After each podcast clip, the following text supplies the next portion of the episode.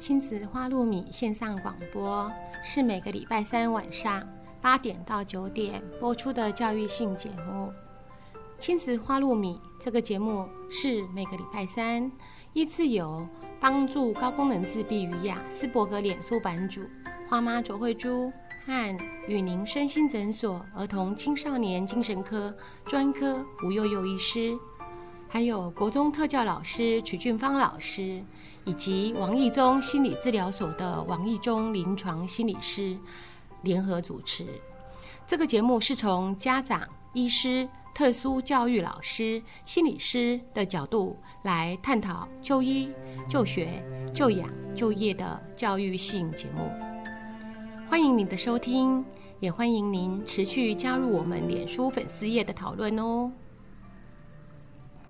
各位呃亲子花露米的听众朋友们，大家好，我是雨宁身心诊所吴悠悠医师。那在上一次跟大家呃碰面的时候，介绍的是强迫症。那在那里那一期里面，还把亲子花露米讲成亲子花米露啊，那还被花妈取笑了一下哈，不是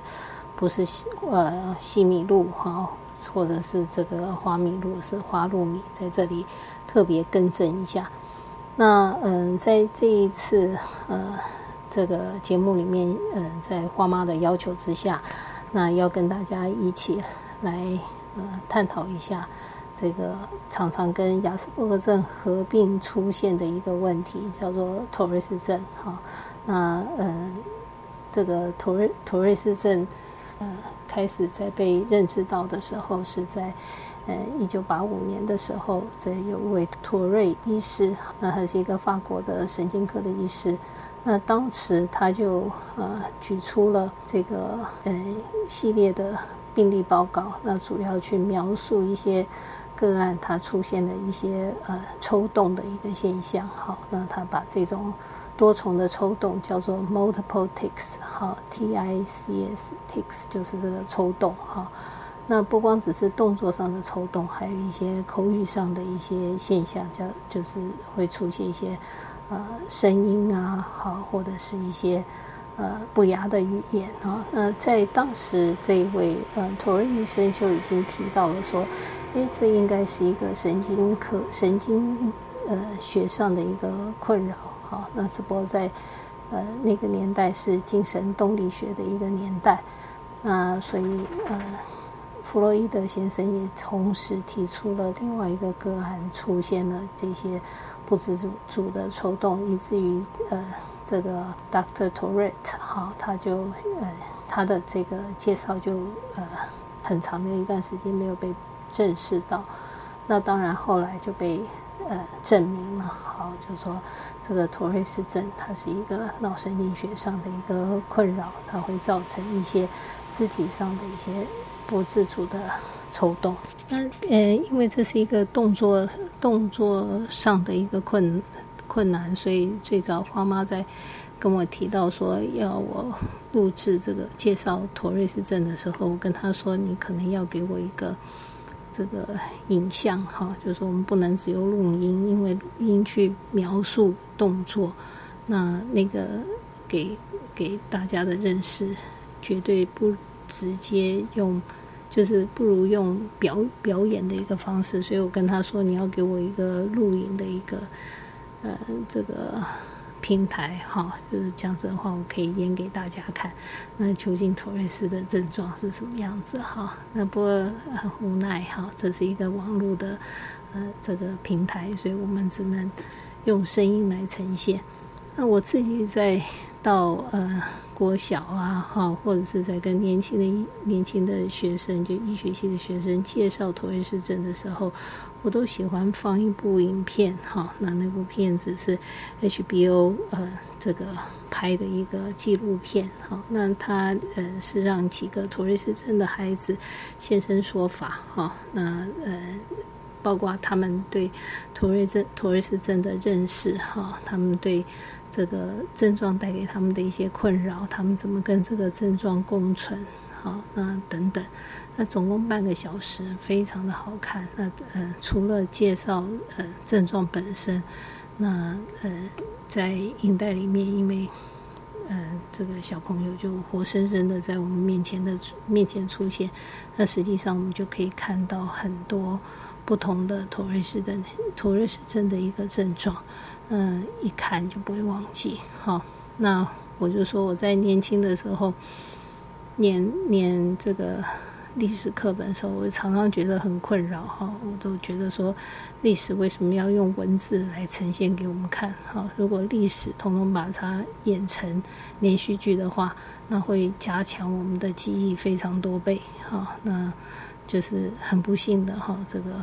很多的历史都被在一旦进入到连续剧里面都被改写，好，所以有的时候会混淆我们的记忆。那实际上，视觉的一个记忆，视觉的一个嗯提醒，对于我们认识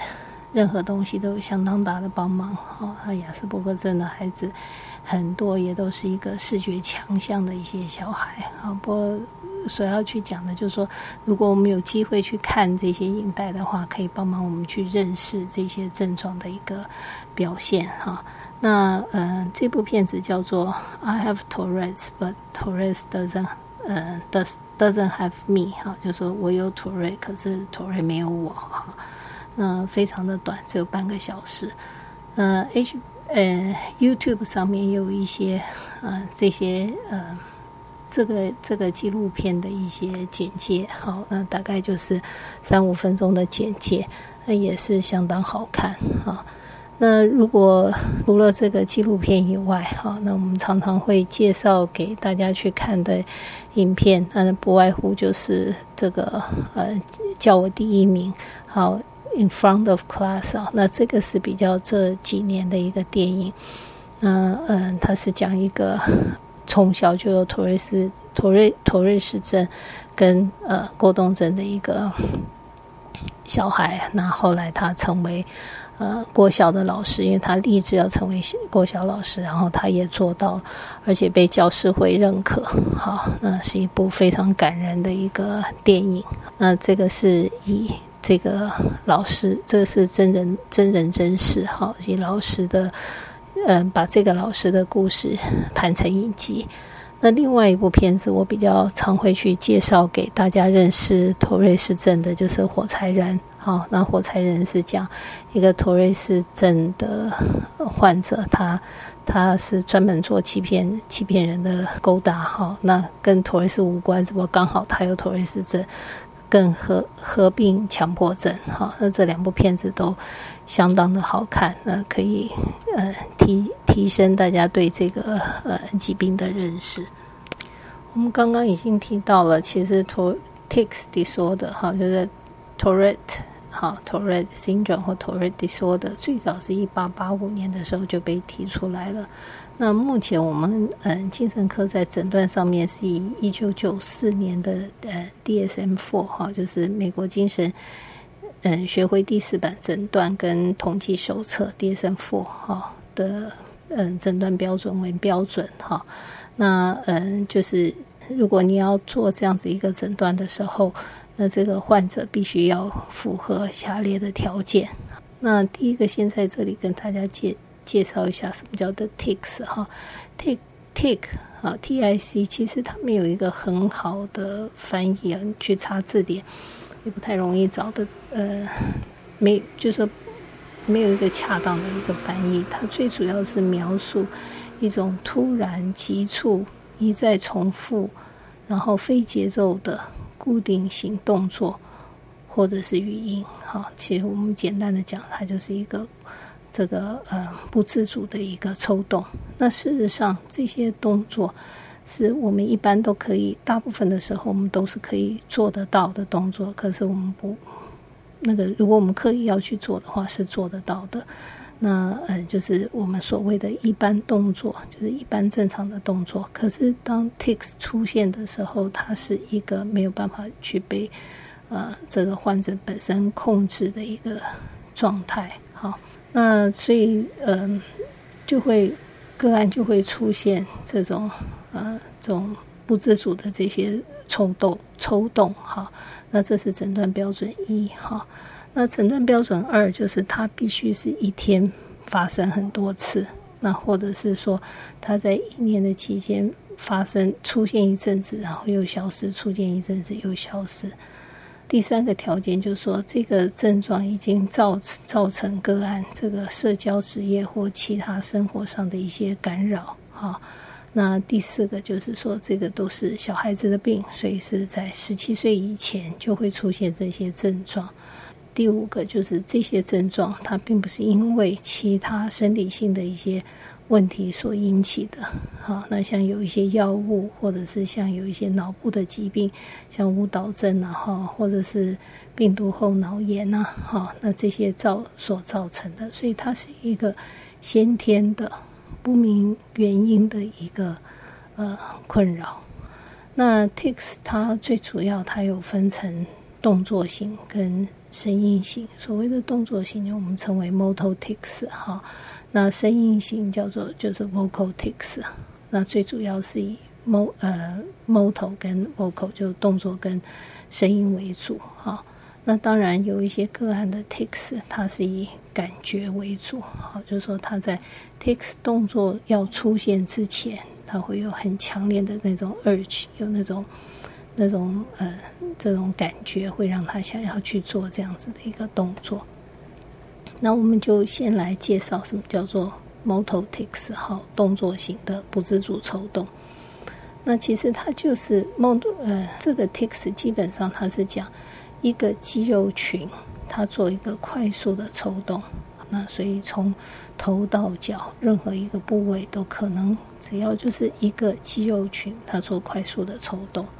那一般来讲，大家都是好发于幼稚园这个阶段。那呃。幼稚园到国小低年级，常常是他们好发的年龄。那这个动作的不自主抽动，又分为单纯型的跟复杂型的。啊，那如果我们从这个呃从头看下来，那最常看到的不外乎就是眨眼睛啊，好，那撅嘴呀，就是嘴巴嘟起来啊。好，或者是有的呃家长会说扮鬼脸呐，像那个皱鼻呀、鼻翼的鼻鼻子的呃这个这个左右的动啊，那呃就是眼球，有的小朋友会出现眼球的转动啊，就是这样这样转一下转一下哈，那有的出现呃像是。呃，这个吹气呀，那种嘴巴这样鼓起来，这样两边吹起来，这样的的个一个情形哈。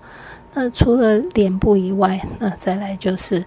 这个甩头啊，好，那牙齿这个嘴角这样去，嗯，摇动啊，肩膀耸肩啊，好，或者是肩膀左右前后的这样子，这样子摇动啊，好。那当然，肩膀下来就是手啊。那我我们有小朋友那个会出现手往下用力的伸呐，好，手往下用力伸，或者是手会呃出现一些扭动的一些动作，好。那甚至我以前有一个小朋友，他会出现突然的把手往旁边一伸，还会去拍到其他的同学，好，所以他旁边就不太能够坐人，这样坐就是有同学坐。嗯，是比较辛苦的一个情形。那除了手以外，在身身上，好像像有一些小朋友会肚皮会有跳动的一个情形，哈，他会觉得他的肚皮，反正你只要去想任何一个肌肉群，那像有的小朋友他的肚子会觉得紧紧的，好，那有一些是着重在于呃手指，它会出现一些拍动的一些现象。好，就是任何肌肉群都可能出现。那当然也有小朋友是出现踢跺脚的一个现象。啊，那嗯，这是单纯型的啊，不自主的抽动。那复杂型的，那它当然就是表示说，它可能不止一个肌，它就是它不止一个肌肉群的一个抽动，所以个案可能会出现除了。这个脚踢跺脚以外，他还会跳动身体。好，那像我以前有一个个案，他会在教室后面，好跳动身体，然后就是上下跳，然后脚踩得很用力，还要扭一下屁股，哈，就是不止一个肌肉群，它是多处的肌肉群，这样子会出现一阵一阵一阵这样子的一个困难。那当然，当然这些动作都不是他愿意的，哈，他做这些动作其实他也是非常的辛苦。那有一些有一些呃个案的这些呃不自主的手部的。呃，动作还包括去到处去碰东西，哈，这个碰一下碰一下，好，或者是呃无意义的敲桌子，好，那或者是有一些孩子甚至会出现重复写字的一个情况，好，就是一笔一直画，一直画，一直画，在这个同一个呃同一个字重复写的一个情形。那有一些个案的动作会出现，呃，像伤害自己的行为，好，那可能会出现打自己的脸，就是快速的一下这样拍打自己的呃脸颊等等，好，就是各式各样的动作都有可能，不过大部分都是以眨眼睛，呃，这个皱鼻子，然后嘴巴的动。呃，为主，好，所以大部分的孩子的症状都是局限在于头部的一个情形。那这个是动作 tics，哈，那有一些孩子就会出除了动作以外，他还会出现所谓的呃声音的 tics，好，我们叫做 phonic tics，哈，p h o n i c phonetics，哈。那也有人叫它 vocal tics，好，v o c a l vocal，好。那大部分这个声音都是这个声音的不自主抽动，都是发生在呃动作不自主抽动之后才会发生的。好，刚刚说了动作的不自主抽动，它也是幼稚园到国小低年级。那声音的不自主抽动，大概就是好发育，就是八岁到十五岁之间。极少数的孩子只有 phonetics，好，那大概这样子的个案的比例不到百分之五，大部分的孩子都是以这个 motor tics 为主，那有一些孩子是 motor 跟呃 vocal 哈，就是声音跟动作合并，那单纯只有声音的是不到百分之五的一个情形。那这个声音的 tics 它也有分分成单纯型跟复杂型两个呃。两大类哈，那单纯型的孩子可能比较就出现的是突然的声音，好，就是像啊，好或清喉咙这种好单纯的声音。那复杂的声音的话，那他可能就会出现一些呃骂人的话，好，他就是变成是多多音，好，不像这种啊，嗯，它都是单音。那复杂的话，它可能就是多多音的一个现象。那这些嗯简单的单纯的呃声音 tics 哈的呃，它有一些还会像是吸鼻子啊、咳嗽啊，好这些都都有可能。那嗯那个有的像是会有一些像呃我我有一个小朋友他会发出很高 high pitch 哈很高的声音，这样嗯嗯嗯这样子哈像尖叫一样哈这样子，这都是属于单单纯型的。那这种复杂型的呢，有一些小朋友就可能不小心就会去骂出一些脏话，哈，像“叉叉叉”这样子，哈。那那这种就比较麻烦。大部分妥瑞斯的嗯患者，在他要做动作之前，嗯，可能会有一些些的感觉，哈，就像打喷嚏之前鼻子会痒一下这样子，哈。可是，嗯，就是就像你没有。你没有办法控制自己，任何人都没有办法控制自己。当他想要呃打哈欠的时候，哈，所以妥瑞症实际上对个案来讲，他有就算他知道他自己要有这个动作，他都没有办法控制。那更何况很多的呃动作是非常轻微的，像眨眼这种动作，眨眼我们我们任何人平时在眨眼的时候都不会有。呃特别觉得说自己要眨眼的那样子的感觉，好，所以也不太能够去真正的去控制，甚至常常很多个案是不自觉的，他这些眨眼啊、皱鼻啊这些动作他是不自觉的。那当然有一些动作，有一些时候他会觉得哦鼻子痒痒的，眼睛酸酸的，然后再去做这样子的一个动作。那当小朋友很多小朋友这个动作出现的频率太高的时候，父母亲会很生气，然后要他们能够控制自己的自己的这些不自主的抽动哈。那我常常讲说，呃，就说你要求小朋友，呃，就是在短时间做呃动作的控制，是不是可以做得到的哈？那我最常用的例子就是说，你如果要求我说要我把手举起来，举得高高的。啊，我如果举一个小时的话，你给我这个呃三千块，好，那我可能为了这三千块，说什么我也想办法把我的手举起来，好，然后不要让它掉下来。可是当这个时间一旦达到之后，那我的手我一定钱拿到了，马上就会把手放下来，而且会觉得很酸，要花很多的时间让我的手去恢复。所以，当我们要求小朋友说：“好，你这这一堂课里面，你通通不要去眨眼睛。”那小朋友可能就会用很大的力气去控制他自己眼睛，让他不要眨，或者是这一堂课你都不要出现这些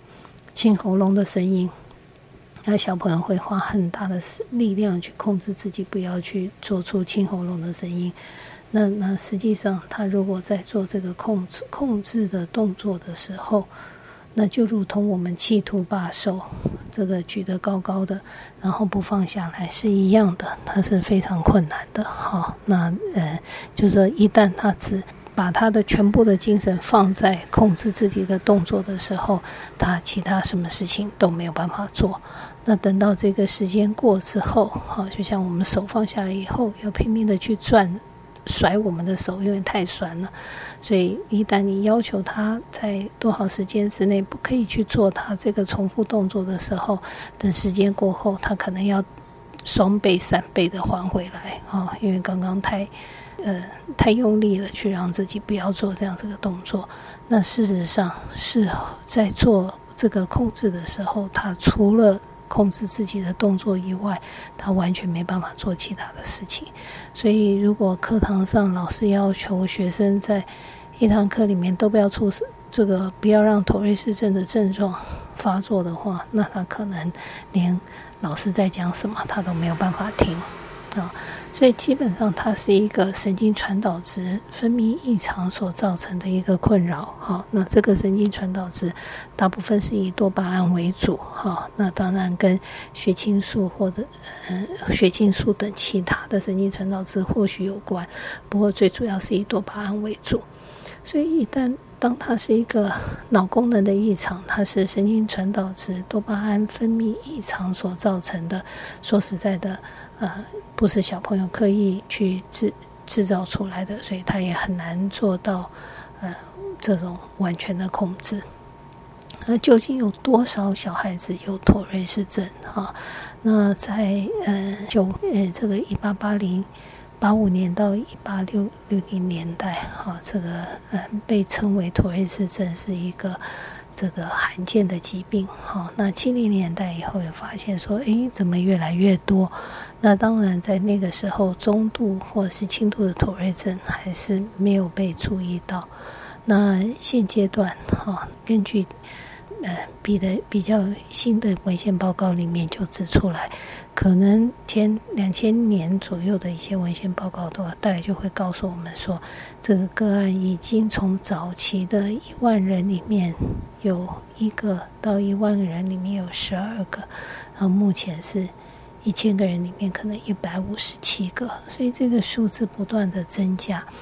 不断增加，其实蛮大的一个原因，是因为大家越来越知道这个是托瑞氏症，那它是一个困扰，而不是眼睛痒，不是眼睛过敏。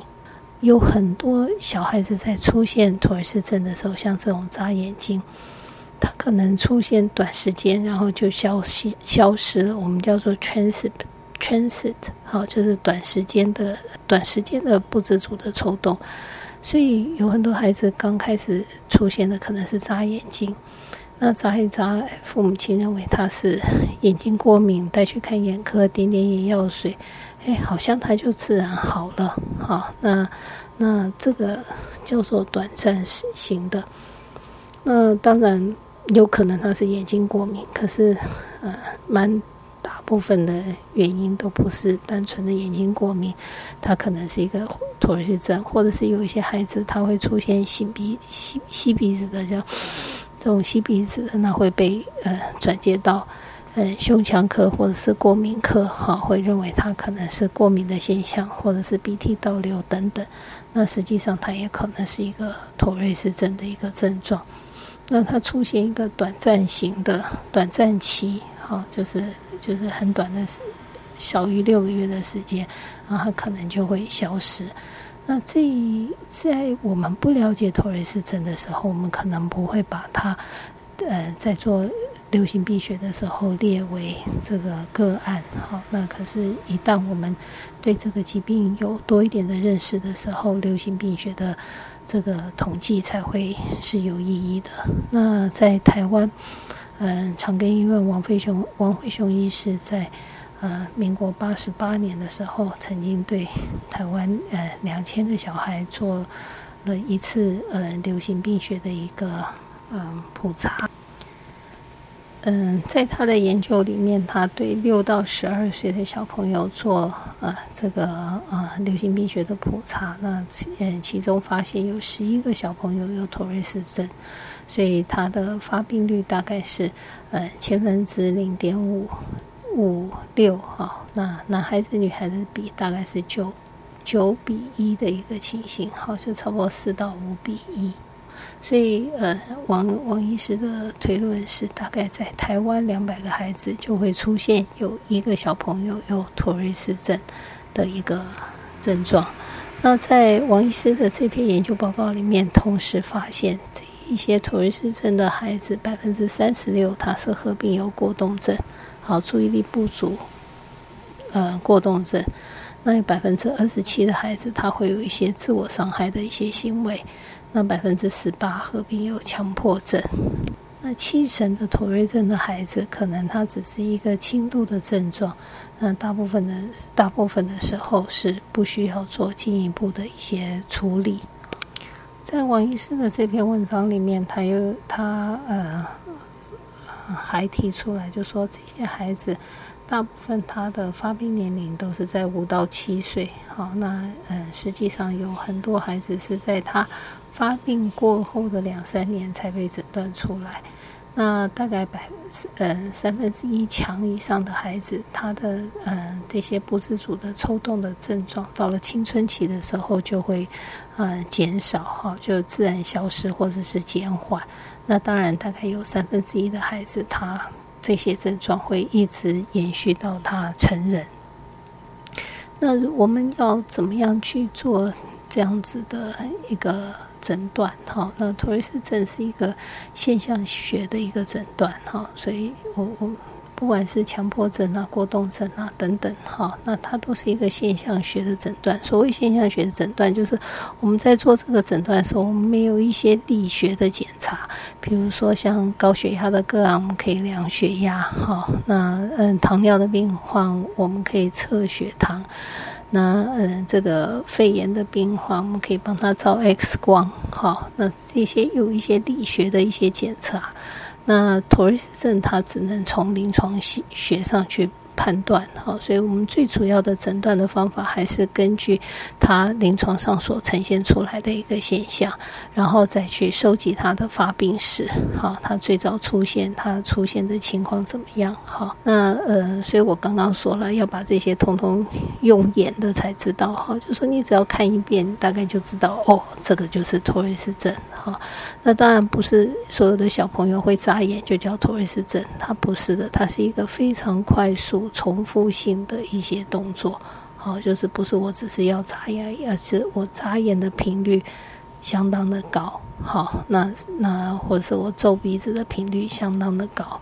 所以它是一个现象观察的，就是以观察症状症状为主的一个诊断方式。呃，实际上妥瑞氏症，呃，其他的力学像血液的检查、脑波的检查、核磁共振、电脑断层等等，大概都没有办法，呃，做就是这些检查都不见得是有绝对的需要性了，好，因为。它就是一个现象学的一个诊断方式，哈。那如果你去做这些，不管是脑波、核磁共振或抽血检查，你的主要的目的都是要排除有没有可能其他的原因造成的，哈。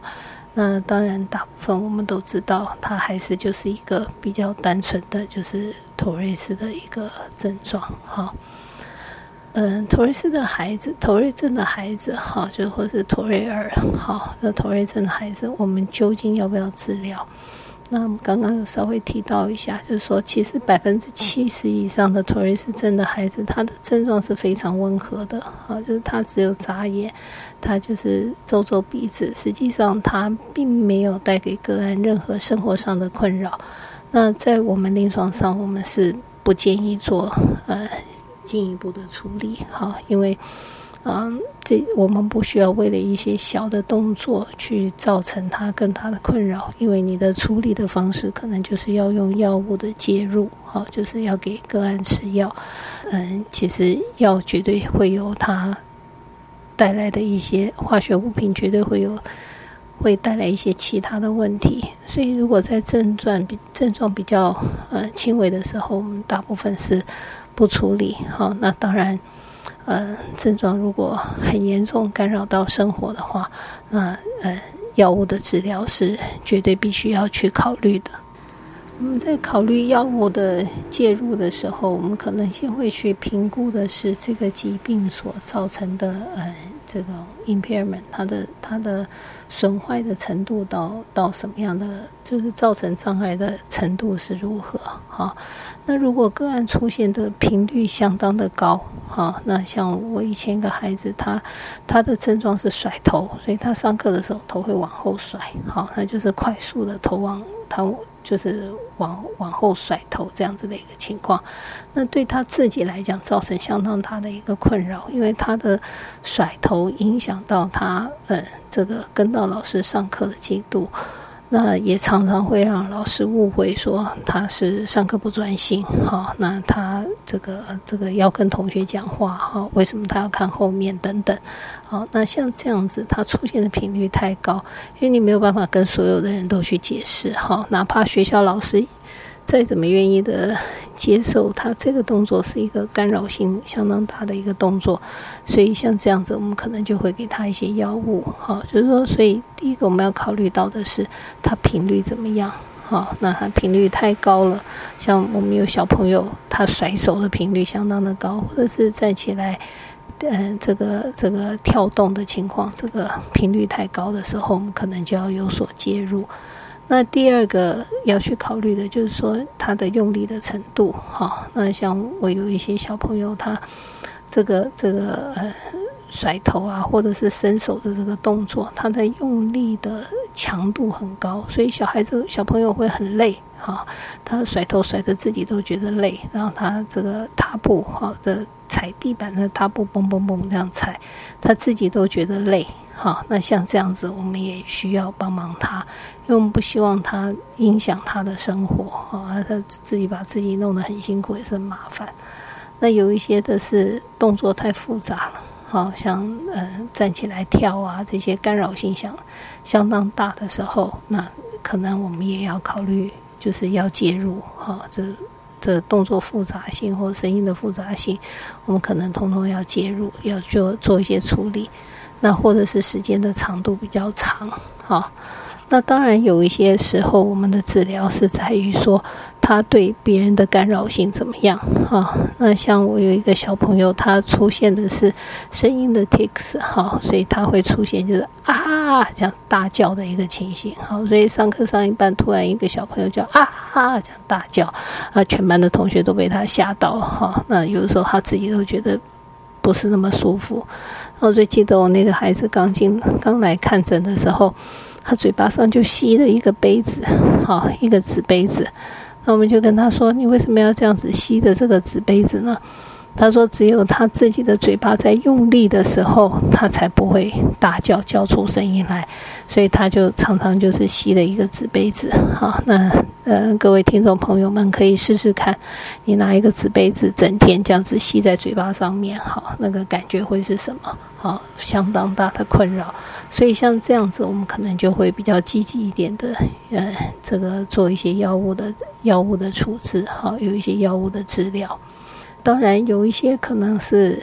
症状不是很严重，可是它是一个会呃。影响他的人际关系，或者是社会互动，或者是一些这个这个他这个动作，并不是呃大部分的人可以接受的一个情形。那你可能也要考虑要不要给他治疗。那我以前有一个小朋友，他是眼珠子会转一下，好就是这样，像是翻白眼一样，这样转一下转一下，好，他出现的频率相当的高。那只要他跟别人讲话，那眼眼珠子一直在那转一下转一下。那人家会认为他是很不懂礼貌，好，他在翻白眼。那呃，这样子的话，造成他跟长辈之间的互动变得非常的紧张。好，那我一个小朋友是吐舌头，好。那吐舌头，我们都知道，在我们的文化里面，吐舌头是一个非常不好的行为。好，所以老师跟他讲说：“诶，吴悠悠，你干嘛要吐舌头啊？”他就说：“我没有啊。”然后就把舌头吐一下。好，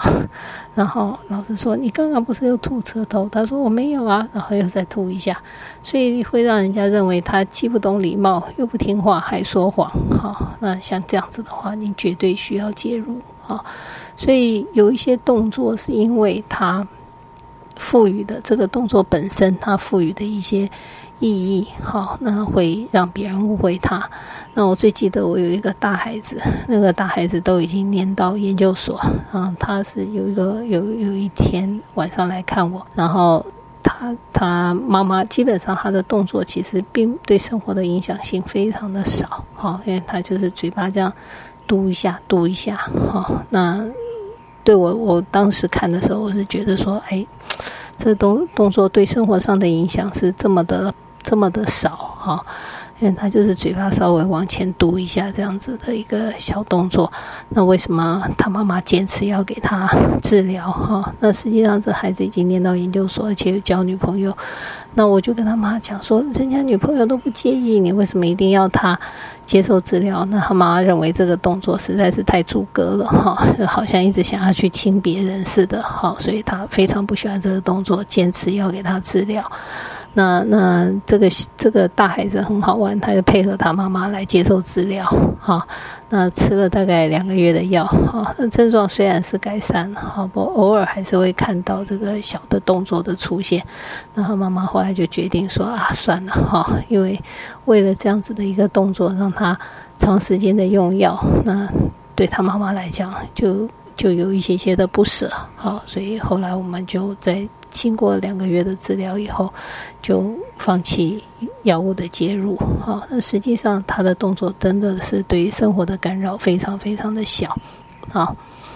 那还有一些动作，可能是因为我们需要给他治疗，不是在于说，嗯，他动作的不雅啊，好，或者是社会的接受度啊等等，哈，而是他对他生活上造成的一些困扰。像我们有小朋友会突然之间会抖。像有的小朋友，他他那个手会这样突然的转动，好，就是转一下转一下，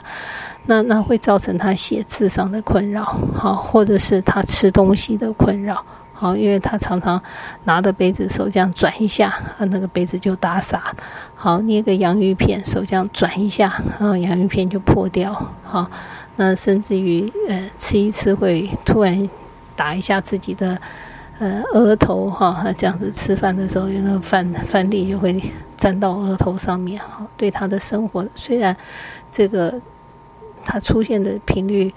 或者是强度等等，不见得是这么严重，可是他对生活的影响是严重的。所以像这样子，我们也会考虑他的呃药物的治疗。所以。严重度，好，这个疾病本身的严重度，不管它的是因为频率啊，或者是用力的强度啊，或者是它动作的复杂性啊，出现的频率啊，好，那个嗯，个案自己怎么对这个疾病的看法啊，好，或者是他的动作是不是造成这个社会可以接受啊，好，或者对生活的影响如何啊？这些通通是在我们在治疗之前，就是要用药物介入治疗之前，必须要去做判断的。那因为图尔斯症他自己会好，好，就说我们刚刚前头已经讲到了，嗯会延伸到青少年的，大部分进入到青春期以后，大部分的孩子图尔斯症是会改善的。那实际上有的孩子的症状是来来去去，好，所以我们不希望。给孩子吃超过他们需要的药物，所以我们平常在治疗上面，我们都会让十分的症状，好，就是他的症状如果是十，那能够减少到三，好，三或四，不会让症状完全的消失，因为完全消失，可能就会让他治疗超过超过，就是吃的吃药的剂量超过他应该所服用的剂量。图尔斯症里面这个 vocal tic 这个问题，哈，它会跟它会受到文化的一个影响，哈。那在不同的文化，它出现的比例会不太一样。那在日本的话，大概会出现这种呃骂脏话 c o p o l a r i a 的比例大概是百分之四，好。那香港曾经有过报告，大概百分之六十，好。那嗯，在这个科波拉里啊，就骂脏话这个东西，它绝对是跟文化有关哈。那像在啊我们的文化里面，可能这个字，这个脏话，脏话就是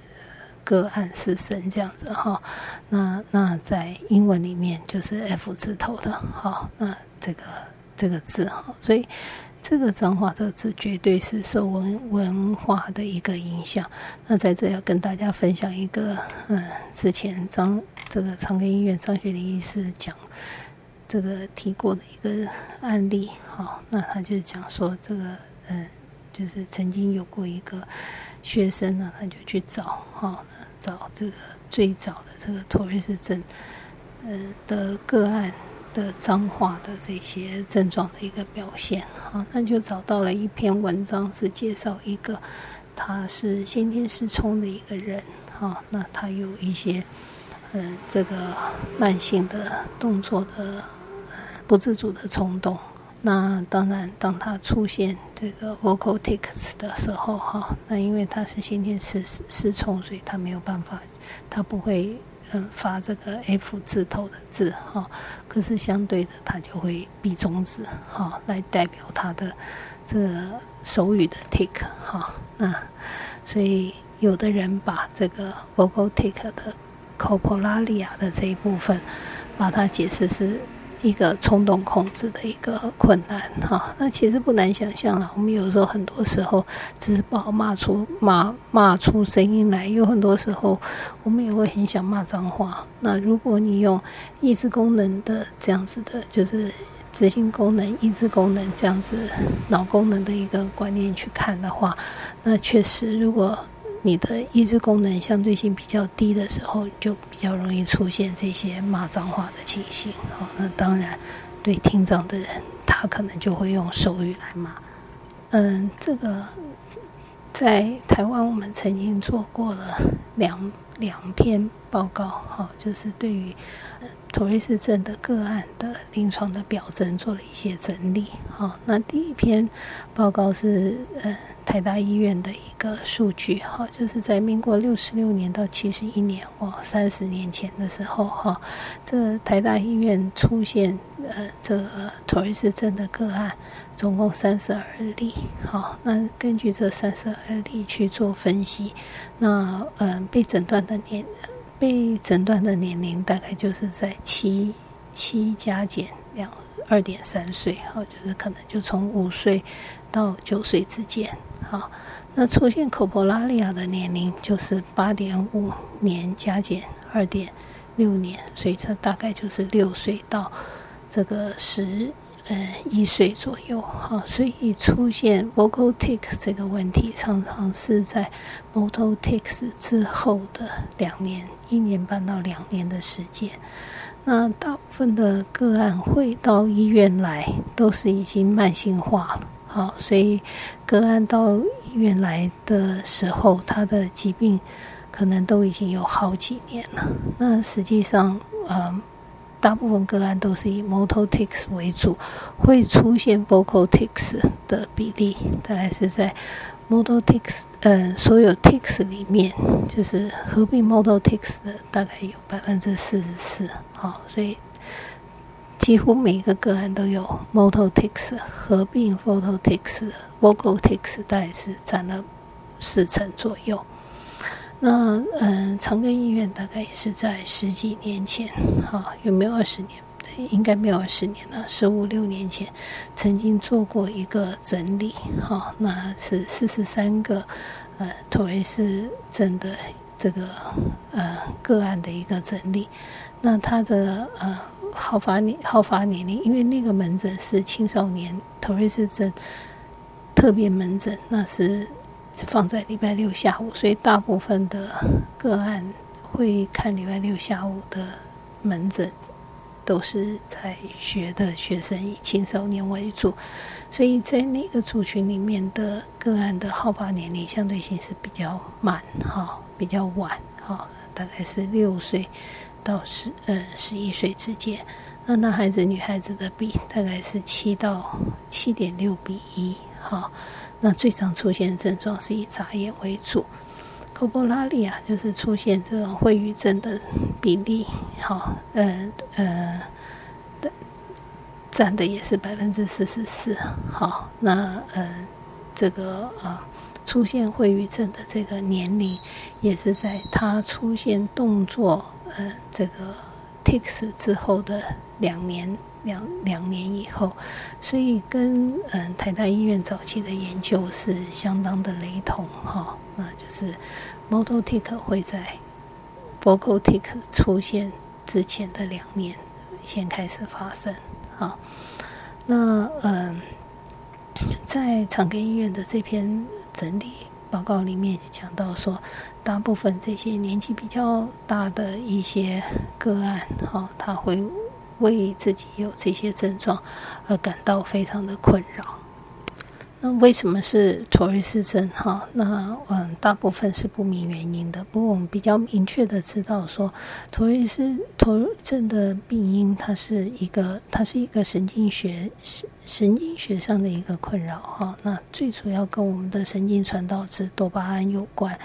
嗯，这个多巴胺它是呃，最主要是在脑基底。壳就是 basal ganglion 哈，脑基底壳这个部位哈，它的分泌度分泌最高哈，所以我们知道是多巴胺的呃浓度偏高的一个情况所造成的。可是那这个多巴胺主要分泌的部位是在脑底脑基底壳，可是为什么会这样子的一个有这样子的困扰？到目前我们还没有办法去嗯有很明确的答案啊。那当然，这个刚刚讲到这屋漏偏逢连夜雨哈，脑功能的问题就是这样子。当你有一个困扰的时候，你延续会合并有其他的困扰的比例也会比较高。在很多疾病，它都会有这所谓的遗传的一个趋势哈。那妥瑞症也是其中之一。我们不难看到，就妥瑞症的个案的父母亲。好，或者是他的跟他有血缘的人出现妥瑞氏症的比例也比较高，可是这个不是绝对是绝对的。我们有很多妥瑞氏症的个案，他家里面只有他，没有其他的人啊。也有一些呃妥瑞氏症的个案，它是在一个呃这个病毒感染之后，好，就是演细菌感染之后，然后呃研发出来的哈。那这个，呃，细菌叫做链球菌，哈，链，嗯，链球菌。那有一些孩子在，嗯，一次感染之后，他的，呃，身体产生了这个免疫功能，好，那产生了一些抗体，好，那衍生出来的。所以，嗯，这个叫这个部分叫做熊猫症，好，那实际上在治疗上面跟他的疾病的成因。没有关系，好，没有绝对的关系，所以，嗯，不管你是先天的，在遗传遗传上面就有很明显的一些证据，好，或者是你是后天因为这种病毒感染所造成的，或者你是不明原因的，在治疗上面其实它都是一样的。所以有一些妥瑞氏症的病患啊，那他会可能会去做一些血液的检测，那他这检测的目的是要去，嗯，确认他是不是这个在链球菌感染之后所产生的自体抗、自体的抗体，哈。嗯，所衍生出来的一个问题。那当然，链球菌感染的个案非常的多，那得妥瑞氏症的个案是少数哈。那这个回归回归到可能还是有所谓的个个人体质上的一个差异情形。妥瑞氏症的呃治疗，我们刚刚已经讲过了，其实跟他症状的严重度有绝对的关系哈。那是嗯。除了治疗妥瑞氏，呃，说嗯，不能说除了控制妥瑞氏的症状之外，那我们在嗯治疗上面常常需要去处理的不是妥瑞氏本身，而是妥瑞合并的其他的问题。好，那像妥瑞氏症合并过动症的比例就相当的高。好，那有一些孩子他可能是妥瑞症，可是他出现的症状是。会一直不停的甩甩肩膀，哈，就是肩膀前后的摇动。那我就有小朋友是因为这样子来就医。那那因为他这个肩膀的不不停的摇动，呃，让老师就是觉得很困扰，哈。那会担心他是不是过动症？那实际上他是妥瑞症，并不是过动症，哈。那呃，不过妥瑞氏症。合并过动的比例，好，其也相当的高，好。那亚斯伯格症的孩子合并有妥瑞氏症的比例也相当的高，好。那妥瑞氏症的孩子有强迫症的比例也相当的高。那妥瑞氏症合并有其他的像忧郁症，好，就是学习障碍等等，呃，还有焦虑、恐慌等等，嗯的比例都都不少，哈。所以真的就是屋漏偏逢连夜雨了，哈。那妥瑞氏症的孩子合并过动，在治疗上面常常会是一个挑战，哈。因为如果单纯的只有妥瑞氏症，我们在治疗上面选择的用药就是以这抗精神疾病的药物为主，好。那一般我们俗称重镇定剂，那当然重镇定剂不是说。不是像大家所认知到的镇定剂，哈，好像像安眠药吃了会睡觉等等，不是这样子。那重症定剂实际上它就是一个调整多巴胺值的一个药物，哈。那一般呃大部分都是呃使用在。呃，这个精神分裂症或者是躁郁症的个案，可是相对于妥瑞症，虽然是用同样的药物，可是在治疗上面的剂量就轻非常的多，好，就轻很多。嗯，像如果是用在精神精神分裂症的个案。一个药，它可能要用到二十毫克，甚至更高。那可是对妥瑞氏症的个案来讲，它可能只需要用到一毫克到五毫克，就是它那剂量的差异性是相当的大。所以，呃，当这是治治疗妥瑞氏症是以这个药物为主了，好，就是抗精神疾病的药物为主。那当然，其他的也包括像在台湾，我们有有一些医师用降保式，好，它是一个抗高血压的药物的比例，呃，抗高血压的药物，好，那呃，有蛮多医生喜欢把降保式作为。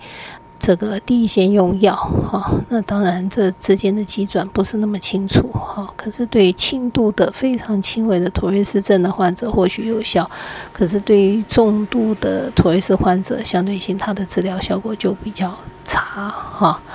那因为这个是跟这个多巴胺有关哈。那呃，过动症的孩子，他出现过动的症状，哈，他的治疗是用利他能为主，哈，利利他能、转世达这种神经传导质为主，神经传导质的药物，提升神经传导质的药物为主，那刚好跟妥瑞氏症抵触，哈，所以有一些孩子可能在早期有过妥瑞氏症，然后因为他都没有再有症状，所以他在进入到国小以后，他出他的过动的症状明显的影响到他的学习学习表现。啊，在这个时候，我们在治疗的时候的药物就要比较小心，因为嗯，第一线的过动症治疗药物，像专司他利他能，好，它会提升它它的目的是为了要提升呃这个脑部神经传导质多巴胺的量，好，那当然这样子的一个提升可能会让托雷斯的症状再出现，或者是变得比较严重。那在药物治疗的这部分，请就是一定要去跟开药的医生做比较详细的讨论，因为所有的药物都到最后都还是要回归到跟处方的医生做很清楚的讨论。那妥瑞氏症合并强迫症，我们在治疗上面。绝对也是以强迫症为主哈，那只不过在药物上的冲突性就比较低。好，那妥瑞斯症合并学障是这群孩子相对的，我们就必须要提供给他呃这个学障的教育资源。大部分的孩子呃还有妥瑞斯症合并，大部分的妥瑞斯症的孩子他是不需要特别的特教的资源。好，因为如果眨眼啊或皱鼻这些。这些症状，它其实对小朋友的生活是不太会造成严重的影响。可是有少部分的孩子就会。那比如说，有的孩子像写字一直甩手，那他绝对是会影响他到他写考卷的时间。那嗯，有一些孩子他可能甩头啊，就是他的动作会影响到他的学习表现的时候，我们可能就在这个时候就需要特教资源了。好，那我们自己在。大大学大学考试的这个评鉴会里面，好，曾经碰过一个是托瑞斯症的孩子影响到过动症的孩子，因为托瑞斯症孩子很多会提出少少人考场的一个申请。好，那结果那个少人考场里面，一个驼背的孩子，另外一个过动的孩子，一个一直考试的时候会发出嗯嗯嗯的声音，那那个过动的孩子本来就不专心，就会受到相当大的影响。哈，那那这个是曾经发生的事情，所以在。呃，大考中心他们在做这个教室的安排的时候，都会非常的小心。托瑞斯症大部分，就我们刚刚已经说，百分之七十以上都是轻度、中度的一些症状，实际上根本不需要任何的介入哈。可是偶尔你会碰到一些孩子，他的症状非常的严重哈。那像我以前碰过一个孩子，他会在地上滚的。那他根本就没有办法静下来学习，好，他的症状一来的时候，他就要到地上去打一个滚，好，那像这样子，这个影响就会很大，好，那我一嗯，就像这种，曾经有破过一个孩子，他是只要写两个字，他就会把考卷给戳破，好，那像这样子对他的生活的影响都相当的大。那实际大部分的孩子，我们是希望在陪伴他们。面对他们的症状的时候，我们是先解释给他听，让他知道他的困难是什么，那很清楚的告诉他这些疾病的产生可能的原因是什么，在未来的治疗上面会是什么。那那千万不要让孩子觉得说他的这些症状是他不愿意控制，好，那那个是非常错误的一个想法，好，或者是说因为他怎样所以才这样，好，所以这样子都是一个。嗯，比较不恰当的一个解释方式。好，那在国小阶段，孩子有这些症状，老师的态度绝对会影响孩子怎么看他自己，其他的同学怎么看他。那如果我们知道他是一个脑部功能的障碍，说实在，我们没有太多的理由去指责他。好，那讲着讲着就一个小时了。啊，今天就先跟大家介绍托瑞斯症到这里。拜拜。